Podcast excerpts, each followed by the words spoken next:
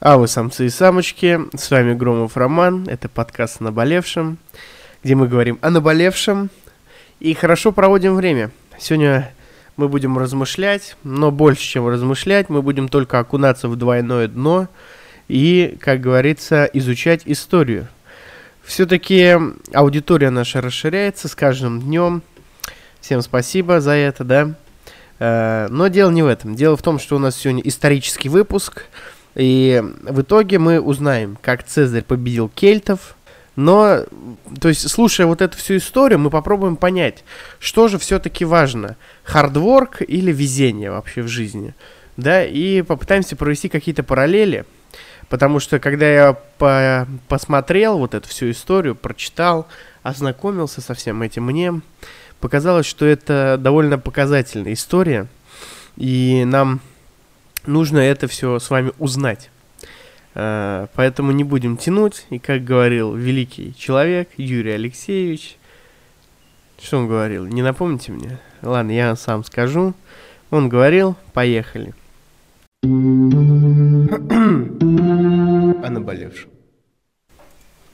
Так, вы спросите меня, какого черта вообще происходит? Какой Цезарь? Какие галлы? Какие кельты вообще? Какой хардворк? Сейчас я вам все объясню. Давайте пойдем э, по порядку. Так, что нам говорит сценарий? Да, сейчас я открою и вам расскажу обязательно.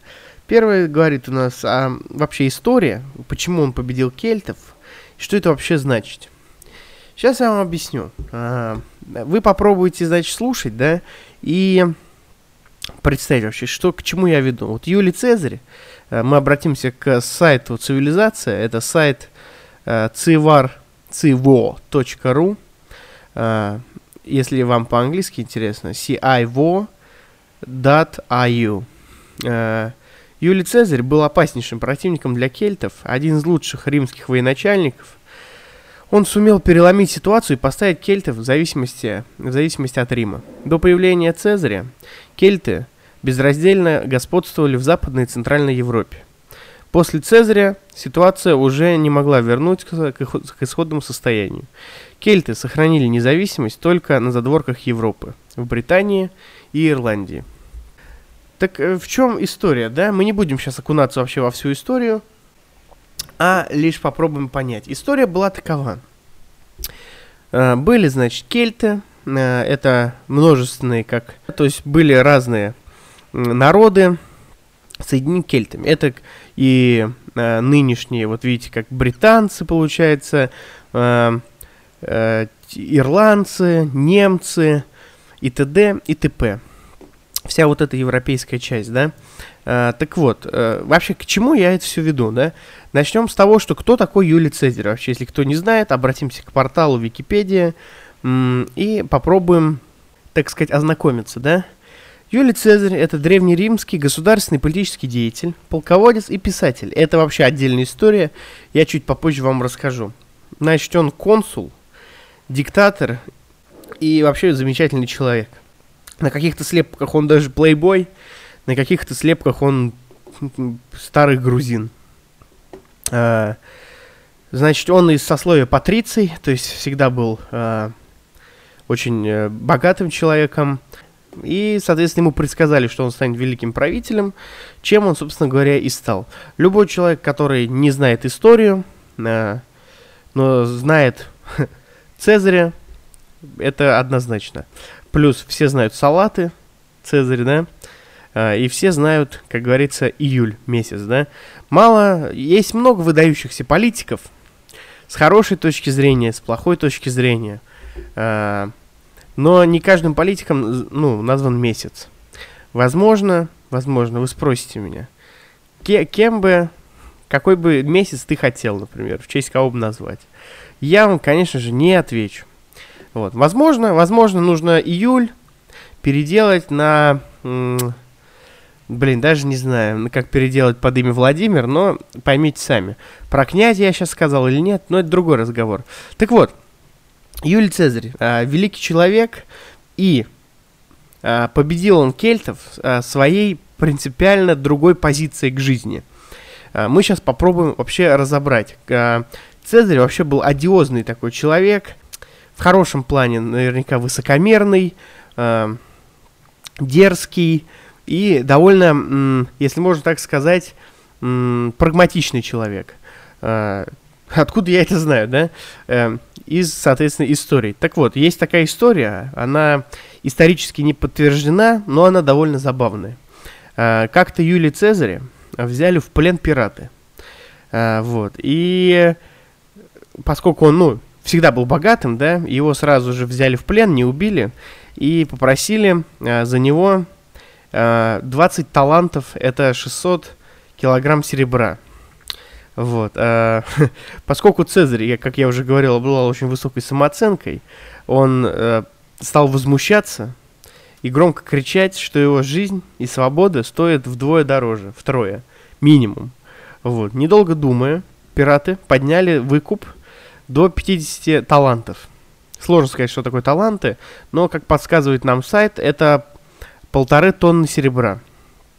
Так вот, Значит, Цезарь рассказывал им анекдоты, все это время, пока был в плену, сочинял стихи, угорал над ними, жил спокойно и говорил, что вы, конечно, хорошие ребята, но когда меня освободят, вы все окажетесь типа мертвы.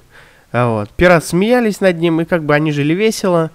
И, что самое забавное, привезли выкупы за Цезаря, он вернулся в Рим, собрал флот, вернулся к пиратам. Они даже не сменяли гео- геолокацию свою, и Цезарь их, что называется, нагнул и забрал 50 талантов своего выкупа и плюс э, забрал то, что еще и пираты себе нажили. То есть, по сути, вышел в плюс. Покайфовал с пиратами, потусил с челядью, так сказать, и еще сверху заработал.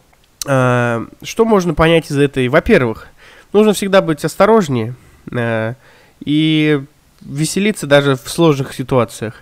И доводить всегда дело до конца. Но дело не в этом. Дело в том, что эта история, она как бы то есть нам так легче понять, какой он был человек. А кто такие кельты, да? Кельты это такой, если вам угодно, викингоподобный народ. А, я ни в коем случае не историк и не претендую на звание какого-то профессора, да, исторического. Тут а, суть даже не в кто такие кельты, кто такой Цезарь, а суть в истории противостояния, да. То есть, с одной стороны, это гладко бритый с венком золотым, получается, знатный человек, э, военачальник, а с другой стороны это брутальные, бородатые мужики, которые верят в судьбу и пьют кровь единорога по утрам. Так вот, давайте а, посмотрим и сделаем выводы. Узнаем, как все-таки Цезарь победил кельтов. Так, первый пункт, поехали. Стильная перебивка. Перебивочка. А, первый пункт. Первый пункт, возможно, будет на злобу дня, но нужно понимать, что Цезарь был коррупционером. А, когда он был военачальником, да, простым, не, не секрет, а оказалось, что он указывал заведомо меньшие суммы, а, нежели они отнимали. С точки зрения жалование, да, я об этом уже раска... ну, попозже расскажу, но то, что э, забирал солдат, мародерил, да, приходило ему к зарплате. То есть он украл э, женщину, видимо, женщина становился его, украл золото, м- захватили деревню, оказалось там золото, мешок, они там между собой поделили. Вот, но все-таки были какие-то отчисления уже тогда, видимо, НДС, НДФЛ, и Юлий Цезарь, он указывал суммы намного меньше. А, соответственно, основную часть своих уже потом использовал в своих, как вы понимаете, корыстных целях. Вопрос. Была ли у него резиденция? Не, не знаю. Но стал он великим военачальником, это безусловно. Так вот, э, из этой маленькой истории мы можем, конечно же, понять, что вы можете понять, что финансовая подушка у Цезаря была еще тогда. Никто не знает, когда он точно родился, но предположительно в сотых годах до нашей эры, да. И я вам скажу, что уже тогда деньги решали вопрос. Это, конечно же, сказалось, потому что как мы будем потом рассматривать экипировку, э, подход и все это, это, конечно же, хорошо, то есть, да, принципиальная какая-то разница, но нельзя, не, ну, нужно понимать то, что это все, это все без денег, ну, невозможно. Типа, кто будет работать за зарплату, если ее не платят? Логично? Логично. Вот, поэтому Цезарь был коррупционером, э, возможно, со временем его аппетит подостыл, но нужно понимать то, что деньги решают до сих пор. Это стильная перебивка. Перебивочка. Следующий момент э, это четкая иерархия, да, и знание цели. Как вам объяснить? Э, допустим, э, вот если мы возьмем вот опять кельтов, да, и римский, римское войско, да, э, нужно понимать, что э, никакой четкой иерархии в кельтских вот э, э, викинговских э, войсках не было. Э, кельты часто жили общинами, и там э, были э, вожди, э, друиды и воины, да, женщины, но э, как бы вот как у вас там есть компашка из пяти человек, конечно, э, даже там, и там в вашей пивной тусе, да даже если э, вы просто там, вы, вас там, я не знаю, вы не воины, да, у вас там пять девчонок, у вас все равно какая-то не, ну, неформальная иерархия есть. Кто-то там шутник, кто-то там э, шлюшка, кто-то там бабник, кто-то там, наоборот, типа скромняга, кто-то там душа компании, но четкой иерархии у кельтов не было. Как и не было, вот, например, у вас в компании четкой иерархии, а у римского вой, э, войска, он, оно определенно была. Э, объясняю. То есть, допустим, допустим, мы берем э, старший офицерский, средний офицерский состав, это центурионы, к примеру, да. И если, например, тот же центурион погибал, да, то э, самый вот высший ранг э, младших офицеров это опцион. Это помощник центуриона, по сути, да. Если, допустим, э, центуриона ранили, то есть он даже не умирал, то есть, если просто ранили Центуриона, и он не мог двигаться или там проводить свои, ну, свою должность исполнять, то, ну, то опцион становился Центурионом. Э, я объясняю сейчас. То есть, к примеру, смотрите, э, есть, допустим, э, отделение, да, вот сейчас, например, у стрелков-зенитчиков. Туда входит командир отделения, старший стрелок-зенитчик, стрелок-зенитчик и механик-водитель. Командир отделения должен уметь исполнять все должности. То есть при смерти командира отделения старший стрелок-зенитчик становится командиром отделения. А, а, соответственно, если умирает старший стрелок-зенитчик, то как бы это не забавно звучало, да, хотя что тут забавного, стрелок-зенитчик становится командиром отделения и командует, соответственно, самим собой и механиком-водителем. А, это нынешняя армия, прошу. А, и сто 100 лет до нашей эры, да, то, тут то же самое. То есть при смерти Центуриона, да, э, опцион становился на его место в то время как. То, то есть, понимаете, да, четкая иерархия. Я вам сейчас посчитаю, почитаю просто там, ну, спиток вам прочитаю. Э, Uh, прочитаю вам спиток каких-то званий, и вы поймете, что тут все очень серьезно. В то время как у кельтов uh, ист- много очень историй про то, что достаточно было убить uh, вожака, чтобы просто задизморади, задизморалить все войско, да, кельтское, и они мог, ну, да, давали по тапкам. Если кто-то играл в эм, Total War, если я не ошибаюсь, была такая игра, там тоже вот есть такая история про дизморалис. Если задизморалить войско, то оно начинает убегать. А, то есть, понимаете, если, ну, тут у кого-то сдали нервы, его специально со счетов, на его место сразу вставал более нижний. А, по рангу солдат или офицер. Смотрите что, к, примеру, да, чтобы понимали всю серьезность, был дубликарий, выслужившийся рядовой легионер, получавший двойное жалование. То есть даже такое было. Эвакат, например, солдат, отслуживший срок и вышедший в отставку, но вернувшийся на службу добровольно по приглашению консула или другого командира. Такие добровольцы пользовались особо почетным положением в войске, как опытные закаленные солдаты. Их выделяли в особые отряды, чаще всего состоявшие при полководце – как его личная охрана или особо доверенная гвардия. Буцинатор был, к примеру, трубачи, играющие на буцине. А? Что такое буцин, я не знаю, прошу прощения. А, трубицен, трубачи, играющие на тубе, представляющие собой медную или бронзовую трубку. А, смотрите, так, к примеру.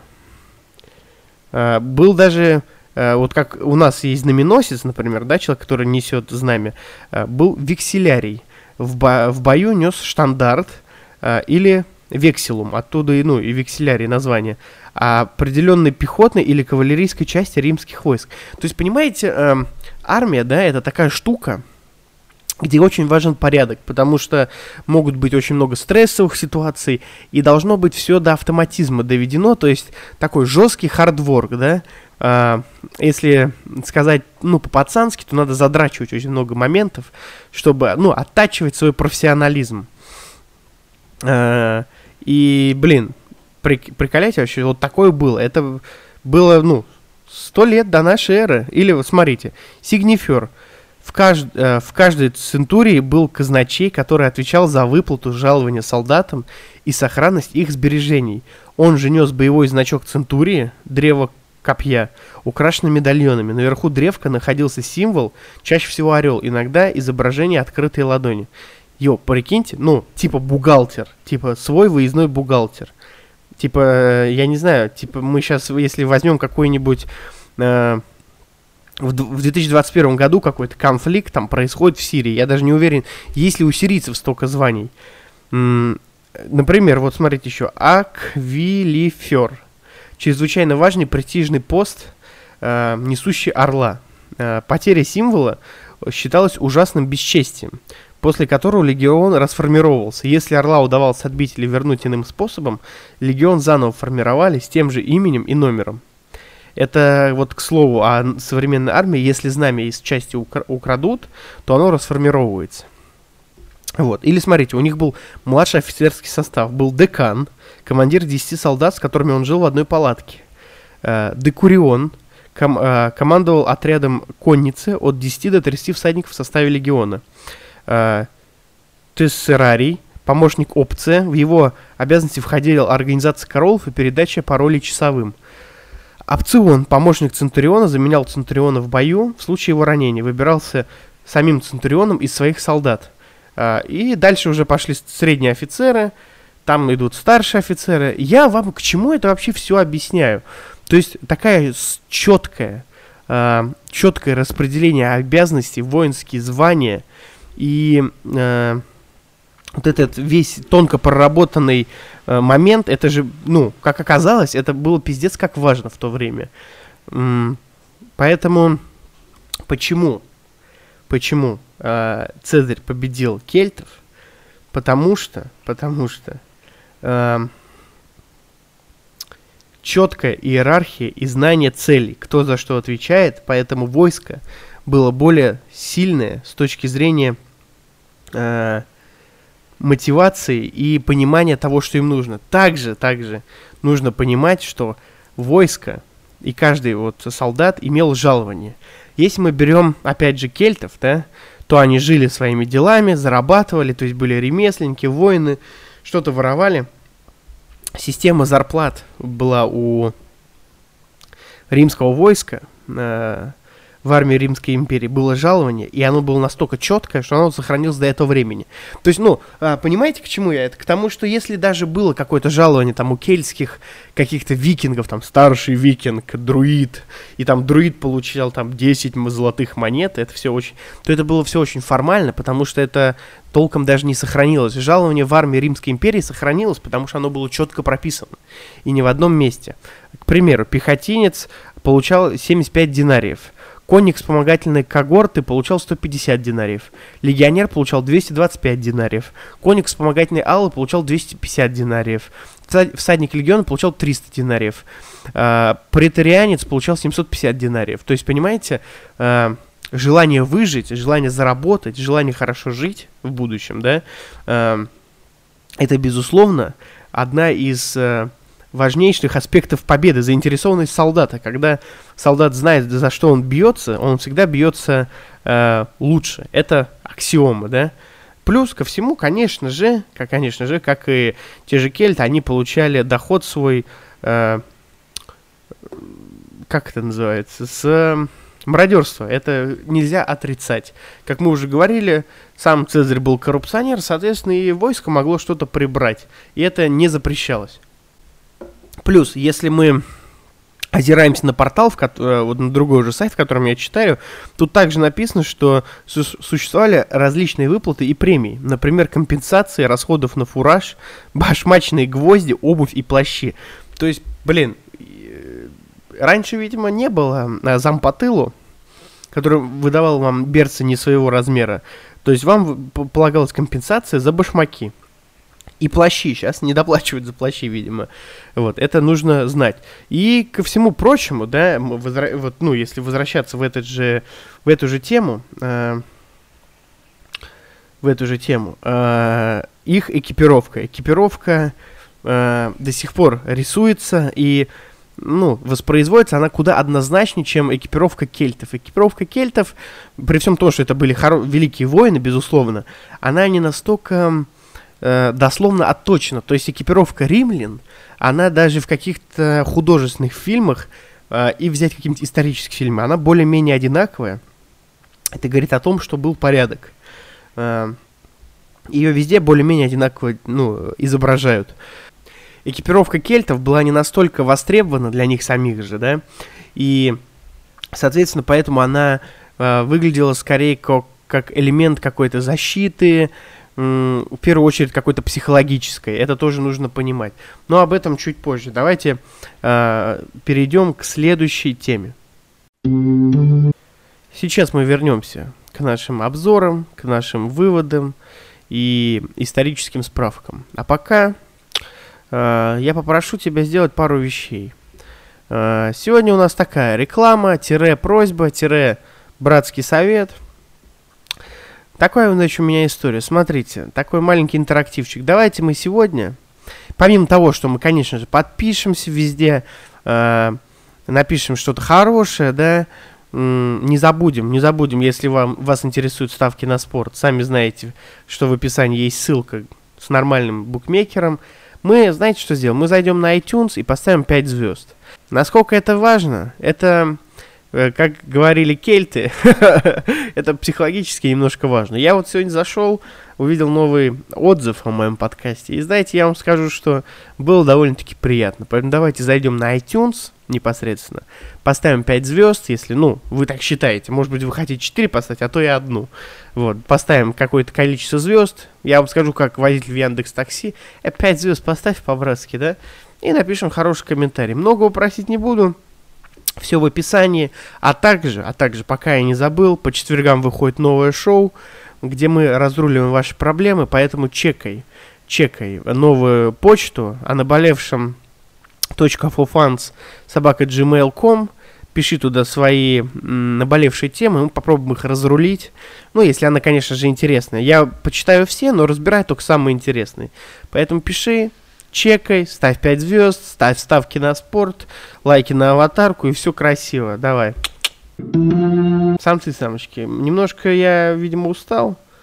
Постараюсь не троить. Давайте разберем последнюю часть э, в победе, победе Цезаря над кельтами. Ну и над галами в частности, да?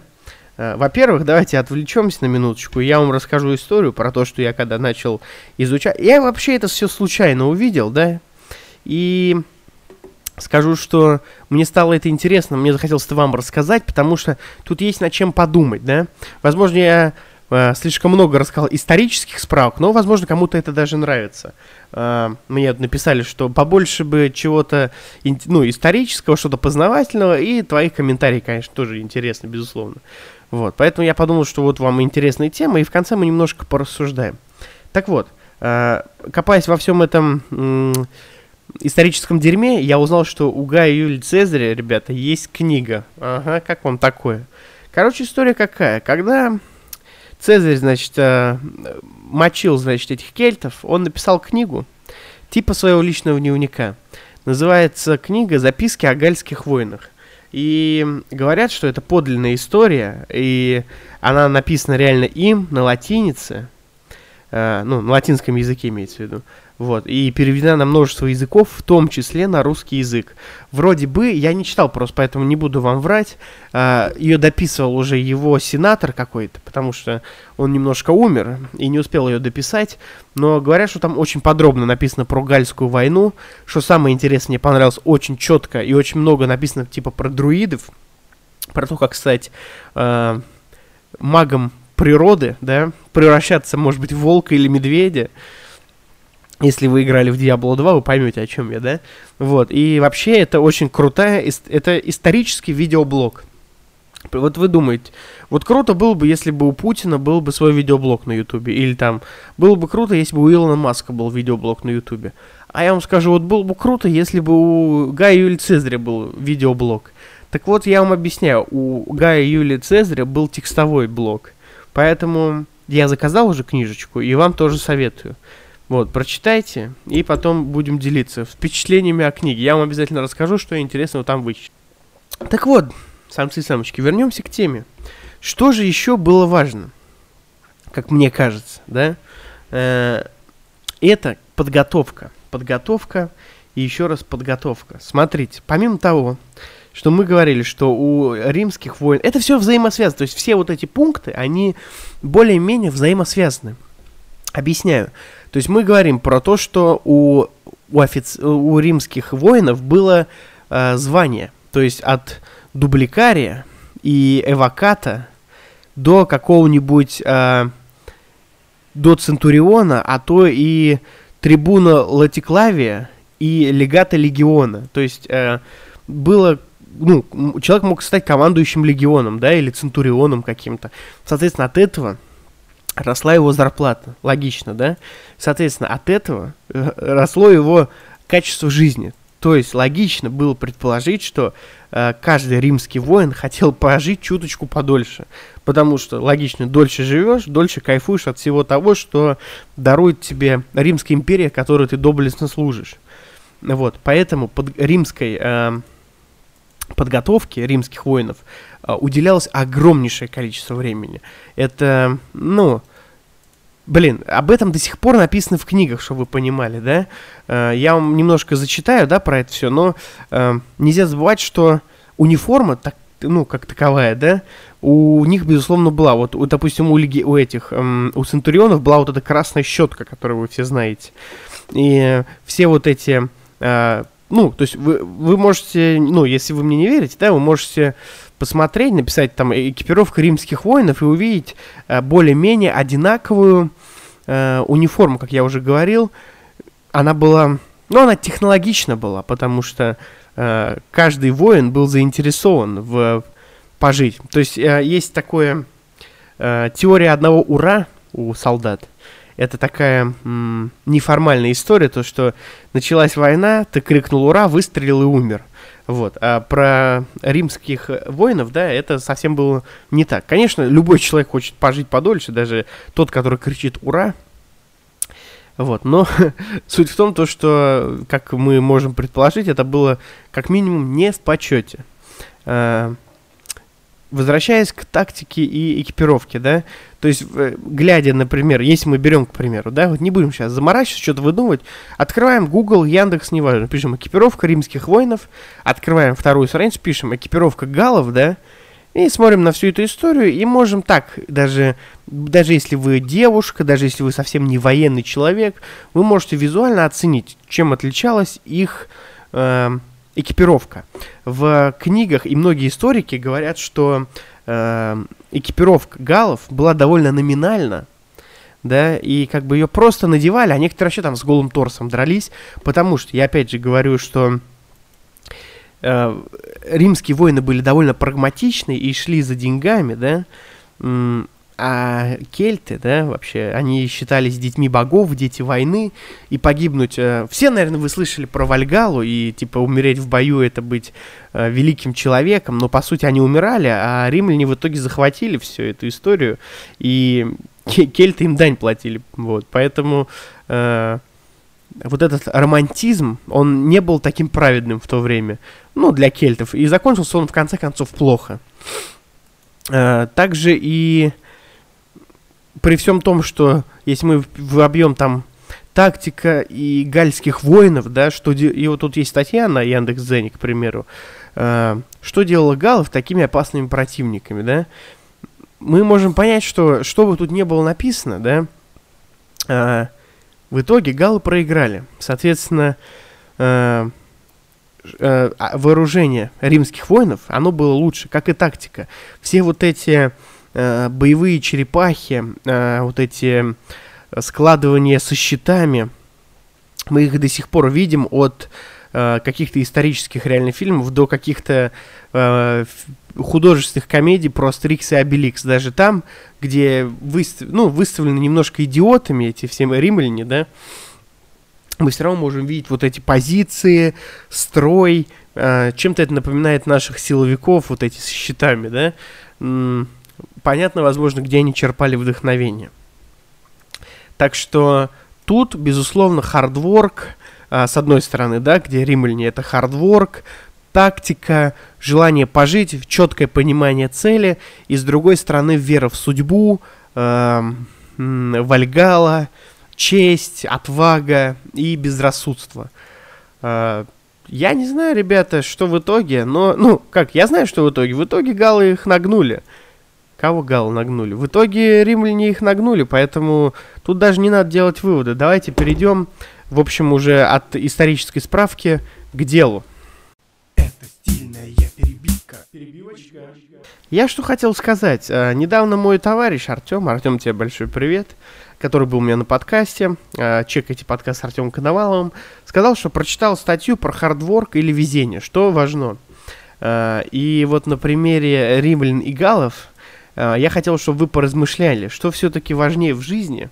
Хардворк, то есть э, жесткая работа, упорство или все-таки везение. Да, на примере галлов и, например, тех же кельтов мы можем понять, что хардворк однозначно решает. То есть, если ты трудолюбивый, а, если ты сильный, то, конечно же, ты победишь в этой жизни, да. Но с другой стороны, если ты родился галом, можешь ли ты стать центурионом? Нет. Также и тут, смотрите, к примеру, о подкастах, да. А, рынок подкастинга в России развивается так себе, ну, медленно, да. И родившись я где-то в Лос-Анджелесе, да, со, с моей... С моим э, хардворком, да, тем же, да, не, не, ну, с моей той же харизмой, которая у меня есть, да, не говорим, хорошая она или плохая, с тем же подачей, с тем же оборудованием, но будь я в Лос-Анджелесе, да, и говоря на английском языке, у меня бы сто пудов, сто пудов, были больше охваты, было бы больше прослушивания, потому что английский язык более распространен. И уже были какие-то более жирные рекламные контракты, потому что в Америке это более э, уже все развито. К примеру, тот же Анкор, хостинг, э, мой дистрибутор, который размещает подкаст на всех площадках, да, э, монетизация анкоровская работает только для америкосов. То есть, если вы родились где-то в Пакистане или в Иране, или э, на Украине, или в России, то монетизация не будет работать, понимаете, да? Или, например, еще вот про везение. Э, чаще всего вот в спортивных э, секциях более выдающиеся спортсмены, ну и вообще больше э, выдающихся людей, которые родились в первой половине, то есть в янв- с января где-то по май. Почему вы спросите меня? Потому что в самом начале своей карьеры, когда ребенок, например, в детскую школу попадает, там все разбивается по годам. Это со слов Артема, кстати, практически все, то, что он прочитал. Э, например, смотрите, вот школа, хоккей, например, 2003, 2010 год, то есть детям по 10 лет.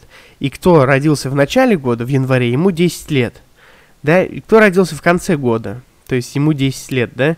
И, соответственно, тот, кто родился в начале года, он уже чуть больше пожил, а в то время, ну, когда ты маленький, важен каждый месяц. И те, что родились в начале года, они более, ну, чаще всего они физически крепкие просто в силу возраста, потому что они старше. То есть, ну, очень часто такое бывает, что шестиклассник сильнее четвероклассника. Или если мы берем про начало и конец года, то есть тот же пятиклассник, который вот только-только пошел в пятый класс, он сильнее там четвероклассника. Вот, это если говорить о везении. То есть занимаетесь вы подкастингом, занимаетесь вы модельным бизнесом, занимаетесь вы видеоблогингом или же вы менеджер. чаще всего, чаще всего, да, как показывает та история, про которую мне рассказали, э, везение побеждает над хардворком, да. Вы можете подумать, вы же можете подумать, к примеру, да, давайте попробуем э, понападать на, я попробую понападать на самого себя и, допустим, а, ответить сам себе, быть адвокатом, да, адвокатом хардворка. Мы вот взяли, например, ту же Римскую империю, э, того же Цезаря и тех же кельтов, да, мы возьмем всю эту историю и попробуем ее перекинуть через хардворк. То есть, как мы уже прочитали, э, римские воины получали довольствие, имели хорошую экипировку, имели отличного предводителя, имели э, более четкое понимание цели, были вообще в целом более развитой, э, частью более развитого общества, то есть Римской империи, да. И казалось бы, казалось бы, хардворк тут победил, и галы, э, как бы, ну, и поэтому галы проиграли, да. Но с другой стороны, вот я об этом вроде говорил уже минут пять назад, э, это все, бы, это все, конечно же, работает, если ты римский воин. То есть э, ты можешь четко понимать свои цели в жизни, но если ты гал, ты живешь в гальском обществе, и тебе, ну, скорее всего, не получится стать центурионом. Также и тут, если ты Uh, блин, вообще, я к, это к тому, что много вы знаете, например, иранских видеоблогеров, к примеру. Uh, а много вы знаете успешных uh, видеоблогеров из Америки. Так вот, я вам скажу, что видеоблогеров, например, в Америке намного больше, чем видео... Ну, успешных, конечно же. Чем видеоблогеров в Иране, там, или в Пакистане, или в России. Ну, в России есть блогеры, но в Америке они куда успешнее. Также и с музыкой. М- Возьмите, откройте Spotify, если у кого-то, у, кто-то, у кого-то есть подписка, и впишите того же Моргенштерна, к примеру. У него там, а, там 2 миллиона ну, а, прослушиваний в месяц, да, слушателей. И напишите какому-нибудь Лил Лоудера. Это маленький нигер из а, какого-то там Бруклина, может быть, Нью-Йорка, не знаю, который читает рэп, и у него те же 2 миллиона прослушиваний, только Моргенштерн — это Олимп российского шоу-бизнеса, и хип-хопа сейчас, да, а Лил Лоудер это просто маленькая часть какая-то там с пару успешными хитами. Вот, это вот что мы говорим об э, Западе и о России, к примеру. Если бы э, Моргенштерн со своим талантом родился бы в каком-нибудь Пакистане или в каком-нибудь какой-нибудь Кении, Руанде, э, при всем том, что он талантливый, скорее всего бы э, максимум, кем бы он стал, это каким-то э, не знаю, может быть, региональной звездой, если там есть вообще звезды, или, может быть, в правительстве пел. И, ну, это сложно представить, понимаете, о чем я. Поэтому, э, блин, ну, по сути, я сейчас реально отвоевал за везение, да. Возможно, везение и побеждает над хардворком. Но как бы вам в жизни повезло или не повезло бы все-таки, давайте м- будем придерживаться обоих Давайте придерживаться обоев, короче, ребята. Чего вы тупите? Это стильная перебивка. Перебивочка. Так, самцы и самочки, мы сегодня слишком много говорим, мне кажется, уже. И чтобы не начать повторяться, я попробую начать закругляться. И скажу вам, что мы сегодня много говорили об истории. Надеюсь, вам понравилась информация. Мы сегодня много рассуждали Э, и резюмируя историю про хардворк или везение, я скажу, что по-хорошему, пацаны, нужно, чтобы вам жизни, по жизни вам фартило, да, мальчики, девочки, да, поднимаю вот этот стакан с водой, чтобы по жизни вам фартило, и вы не были ленивыми жопами, и при всем при этом много работали. Давайте сделаем так, чтобы везение шло с хардворком вот прям рядом-рядом чтобы мы много трудились, и нам часто от этого везло. С вами был Громов Роман. Надеюсь, вы рады были меня слышать, потому что я был рад слышать вас. Это подкаст о наболевшем. И прежде чем я с вами попрощаюсь, я скажу, что на самом деле, на самом деле, галлы проиграли Цезарю только потому, что у них не было волшебного зелья. Как, у, как в фильме про Астерикса и Обеликса. До новых встреч! о наболевшем.